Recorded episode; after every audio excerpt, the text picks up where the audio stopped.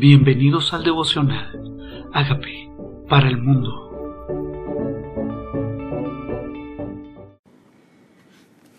Misión de los setenta. Lucas capítulo 10. Después de estas cosas designó el Señor también a otros setenta, a quienes envió de dos en dos delante de él a toda ciudad y lugar a donde él había de ir. Y él les decía, La mies a la verdad es mucha, mas los obreros pocos. Rogad pues al Señor de la mies que envíe obreros a su mies. En este pasaje es Jesús mismo quien habla. Él designó a setenta. No fue que de setenta escogieron hacerlo, sino que Él los delegó, tal vez de un grupo muchísimo más grande, Tal vez había una multitud de personas, pero habían setenta que tal vez eran los que estaban más cercanos a él, no solamente los doce. Habían setenta personas que fueron enviadas de dos en dos. Y podríamos pensar que en nuestra vida podemos andar solos, pero Dios envió de dos en dos. Siempre dijo no es bueno que el hombre esté solo, siempre nos mandó a vivir en comunidad siempre escogió a doce, no escogió a hombres solos, sino los agrupó, los asoció, les demostró quién era él y aparentemente esa influencia estaba en setenta personas. No sabemos si estos doce, cada uno, influenciaba a cinco. Y por eso en esta misión no simplemente eran los doce, habían setenta personas. ¿Qué tal fuera que nosotros fuéramos uno de esos setenta? Que Dios designa para una misión especial. ¿Estaríamos dispuestos hoy? Estaremos diciendo, sí Señor, estoy preparada para la misión o preparado para la misión que tú me encomiendas. Y dice, los envió delante de él, o sea, a lugares que estaban siendo preparados antes que él llegara. Entonces, cuando él llegaba, ya había una comunidad de personas que lo estaban esperando, que habían oído su fama, que habían sido enseñados dice, al lugar donde él había de ir. Y les decía, la mies a la verdad es mucha, pero los obreros pocos. ¿Cuál es la mies? O sea, el campo. La mies son esa cantidad de personas allá afuera que están necesitando escuchar el mensaje de Jesús. La mies es mucha, o sea, hay mucha necesidad allá, pero hay pocos obreros. No era suficiente Jesús, no era suficiente doce, no eran suficientes setenta, se necesitaban más siervos, más líderes. Ruega al Señor de la mies y tal vez hoy tenemos que rogarle al Señor que ama a la mies, que ama a las multitudes, que envíe más personas dispuestas a esa obra. Dice, id, y aquí yo os envío como corderos en medio de lobos. O sea, no es fácil la tarea. Hay lobos allá afuera, hay personas, hay enemigos, hay una guerra, hay personas que quieren asediarlos. No llevéis bolsa, ni alforja, ni calzado, ni a nadie saludéis por el camino. Esto muestra determinación. No llevar bolsa significa que no se llevaba carga, era, iban livianos nos llevaban cosas extras. Hay cosas que están pesando en nuestra vida, que están impidiendo que vayamos, que contemos testimonio, que le hablemos a nuestros vecinos. ¿Qué es lo que está pesando? ¿Qué carga estamos llevando? No bolsa, no alforja, ni calzado, ni a nadie saludemos. O sea, con determinación, no distraernos. Tal vez ir determinados intencionalmente no parar en la mitad del camino, saludar, distraernos, sino ir hoy, mi intención de hoy es esta. Hay una amiga necesitada, hay un vecino que me necesita, hay un compañero de trabajo con el que no me puedo distraer, sino que tengo que llegar donde él a hablarle del amor de Dios. No saludar a nadie. En cualquier cosa, casa donde entres, primeramente decir paz, paz sea sobre esta casa. Y esa casa donde llegas, lo que tú tienes esa casa la va a recibir. Paz sea sobre esta casa. Y si hubiera allí algún hijo de paz, vuestra paz reposará sobre él. Esto se llama transmisión espiritual. En esa casa, esa paz que tú llevas va a reposar sobre ese hijo de paz. Hay una unción que se transmite y donde quiera que llegamos, esa unción suya va a quedarse reposando en ese lugar. Necesitamos llevar su presencia a otros lugares, a ese príncipe de paz a otras vidas. Dice, y si no, se volverá a vosotros. Si no hay hijos de paz que reciban eso que tú quieres transmitir, esa paz seguirá contigo y seguirás caminando hacia el lugar donde Dios quiere que tú dejes esa unción. ¿Sabías eso? Que eres un transmisor de unción. ¿Sabías eso? Que eres un transmisor de milagros. Que donde quiera que vamos hay unción, hay paz. Posad en aquella misma casa, comiendo y bebiendo lo que os den, porque el, el obrero es digno de su salario. ¿Sabían eso también? Que si sirves, que si trabajas para el Señor, Él se ocupa de tus necesidades, que no está mal que recompenses al que sirve, que no está mal que si tú sirves sea recompensado, que tus necesidades deberían de ser suplidas por el lugar donde tú vas a morar, donde vas a servir, donde vas a comunicar tu unción. No os paséis de casa en casa. En cualquier ciudad donde entréis y, no, y os reciban, comed lo que os pongan delante, y sanad a los enfermos que en ella haya, y decirles, se ha acercado a vosotros el reino de Dios.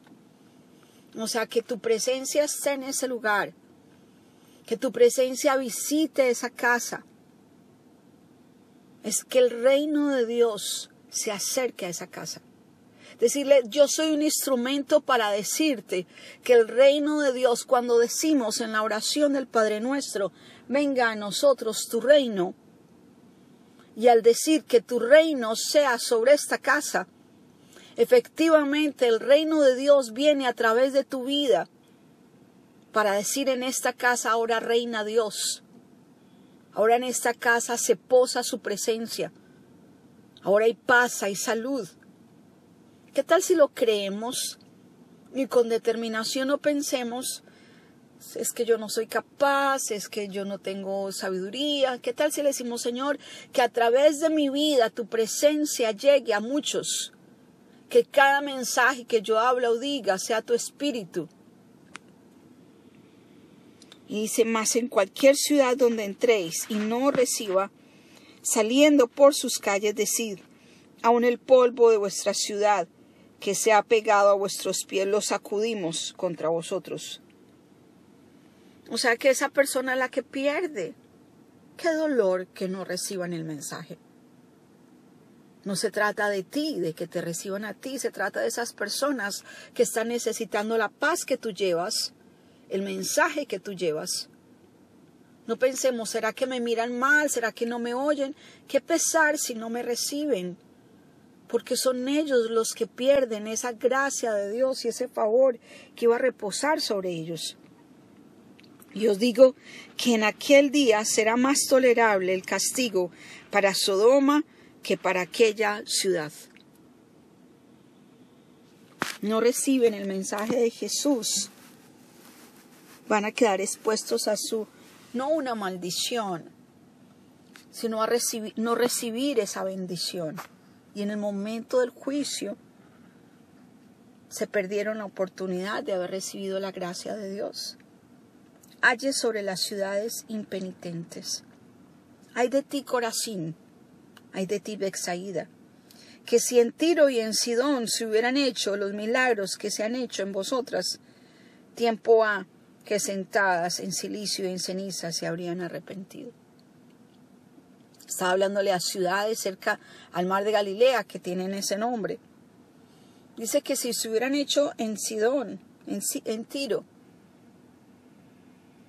O sea que llegaron fue a esa ciudad y no a otros lugares. Y en esas ciudades de, de, de Corazín y Bexaida se hicieron tantos milagros. Se han hecho muchos milagros en tu vida.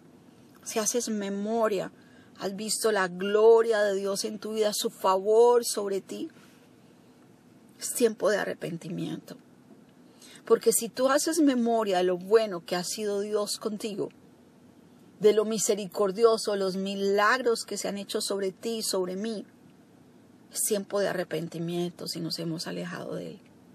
Porque Tiro y Sidón, otras ciudades, otras personas, piensan otras personas que hubieran vivido los milagros que tú has vivido, ya se hubieran arrepentido. Dice, y tú, Capernaum, que hasta los cielos eres elevada, hasta el Hades, el Hades serás abatida. El que a vosotros oye, a mí me oye, y el que a vosotros desecha, a mí me desecha. No sé si los que han ido conmigo a Israel han ido a Capernaum conmigo. Dice Capernaum, Time of Jesus, pueblo de Jesús. Porque Capernaum fue la ciudad donde vivía Pedro. Capernaum era al lado del mar de Galilea, donde tantos milagros se hicieron. Dice Capernaum, hasta los cielos eres levantado, pero la estalada y serás abatida. Y Capernaum solo hay ruinas. En Capernaum no hay una ciudad construida, solo hay ruinas. No se convirtieron los de Capernaum. Pero dice, el que a vosotros oye, a mí me oye. Y el que a vosotros desecha, a mí me desecha. O sea que cuando hablas tú, es Dios quien habla a través de ti. Es Dios quien habla a través de ti. Y si a ti te oyen, es a Jesús que oyen. ¿Qué tal si cuando te levantas en la mañana le dice Dios, sé tú a través de mi boca, porque yo quiero que cuando me oigan hablar sea tu palabra hablando a través de mi vida, que yo dé testimonio de quién eres tú en mí, que hables, que monestes, que enseñes, que sanes, que liberes a través de mí hoy. Dice, y el que a mí me desecha, y el que, y el, y el que te desecha, a vosotros desecha, a mí me desecha, y me desecha a mí, desecha al que me envió, o sea, al Padre. Jesús me envía a mí, y a Jesús lo envió el Padre. No lo tomemos personal. Antes dolámonos en nuestro corazón si alguien no lo hace. Amemos a esas personas. No pensemos en que yo me voy a sentir rechazado, qué pasa si no me oyen, qué pena me va a dar. Pensemos en la necesidad que tienen los que están allá afuera. Pero eso dice, rogad al Señor de la mies que envíe obreros a su mies. Volvieron los setenta con gozo, diciendo, Señor, aun los demonios se nos sujetan en tu nombre. Les dijo, yo veía a Satanás caer del cielo como un rayo. Y aquí os doy potestad para hollar serpientes y escorpiones, y sobre toda fuerza el enemigo, y nada os dañará. Pero no os regocijéis de que los espíritus se os sujetan, sino regocijaos de que vuestros nombres están escritos en los cielos. El milagro más grande, el gozo más grande debería ser que cuando llamen allá en el cielo, cuando allá se pasa lista, tu nombre va a estar allá. Y eso va a ser el momento más extraordinario. La gloria más, la satisfacción más grande, el gozo más grande de nuestro corazón, que nuestro nombre esté allá, en el cielo. ¿Qué tal si le decimos al Señor, el gozo más grande es conocerte? La alegría más grande es contar contigo, Señor. ¿Y cuántos allá afuera no tienen la paz que yo tengo? Tu reino en mi vida, tu unción en mí, tu gracia en mí, los milagros que yo he visto, las respuestas que yo he recibido de ti, tu voz que escucho cada mañana, tu dirección a mi vida, gente allá afuera perdida, oh Dios. Señor, hay mies allá afuera sin recoger, mensajes sin recibir, corazones sin oír tu paz, desesperados. Permítenos, escógenos hoy. Yo quiero ser parte de estos setenta que te sirven, que te oyen.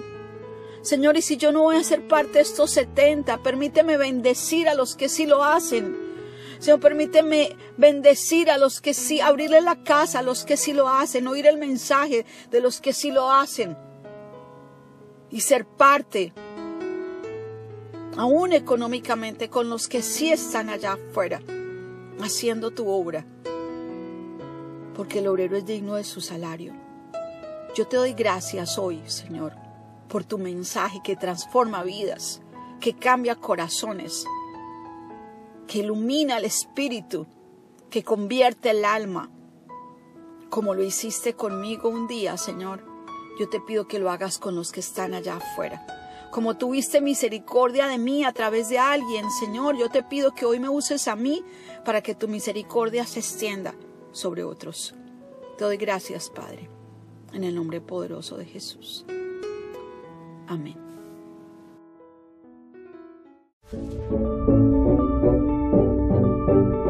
Amigos, queremos que usted sea parte de esta obra que estamos haciendo a través de Agape para el mundo y que este mensaje de Jesús llegue hasta la última de la tierra. Si quieres donar en nuestra página web puedes hacerlo en agapeparalmundo.org o también a través de Cele en agapeoficial.gmail.com. Dios bendiga tu generosidad.